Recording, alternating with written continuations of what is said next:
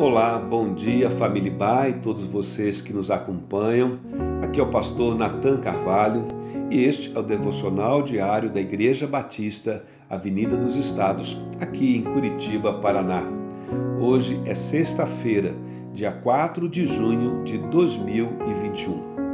Ao longo desta semana, nós estivemos meditando sobre o tema Igreja, o Corpo Vivo de Cristo.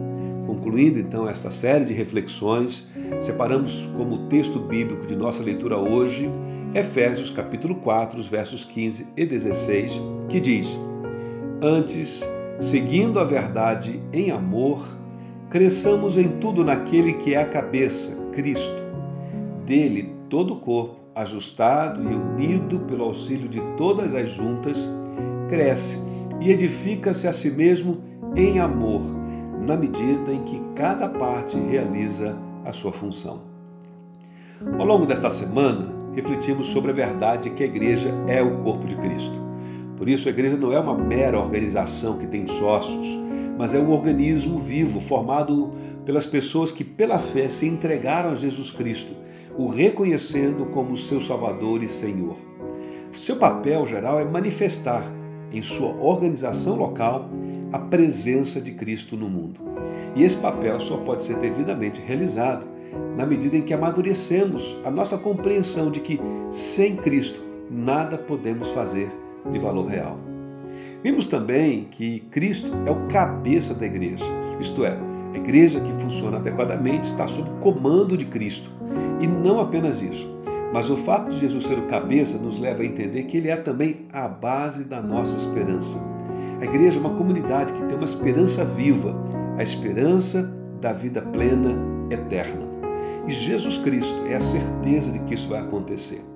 Por isso ninguém consegue frear a igreja, pois vivemos uma esperança que não pode ser controlada, inibida pelas circunstâncias, nem pela perseguição de espécie alguma, por decretos e leis, mesmo até em meus sofrimentos.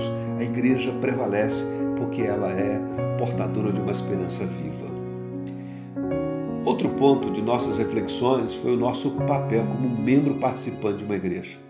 Vimos que cada crente é também chamado a servir a partir de seus dons e ministérios, que recebe por capacitação do Espírito Santo e deve então cooperar na edificação da igreja para que a igreja realize a missão de Cristo.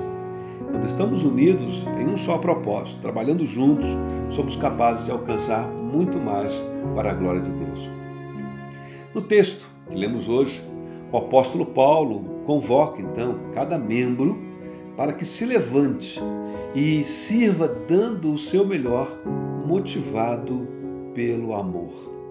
Em certo sentido, a igreja é um lugar onde somos treinados na arte do verdadeiro amor. Um amor que é mútuo, que é sacrificial, que é doador, um amor em favor de um mundo perdido no meio de disputas, tantas guerras e ódios. E aqui está uma verdade fundamental que jamais devemos nos esquecer. A igreja só existe por causa de Cristo e da sua obra de redenção na cruz. A igreja, ela é uma resposta nossa de gratidão ao amor de Deus por nós. Ele nos amou primeiro, diz João. Por isso, a igreja deve ser um lugar onde tudo aquilo que se faz tem por motivo e por motivação o amor.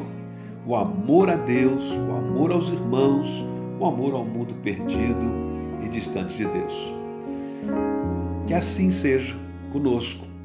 Por isso, desejo a você um abençoado final de semana e que Deus, mais uma vez, derrame seu amor em nossos corações e o faça crescer e transbordar, de tal modo que ele alcance a nossa vida e, através da nossa vida, todos à nossa volta até os confins da terra.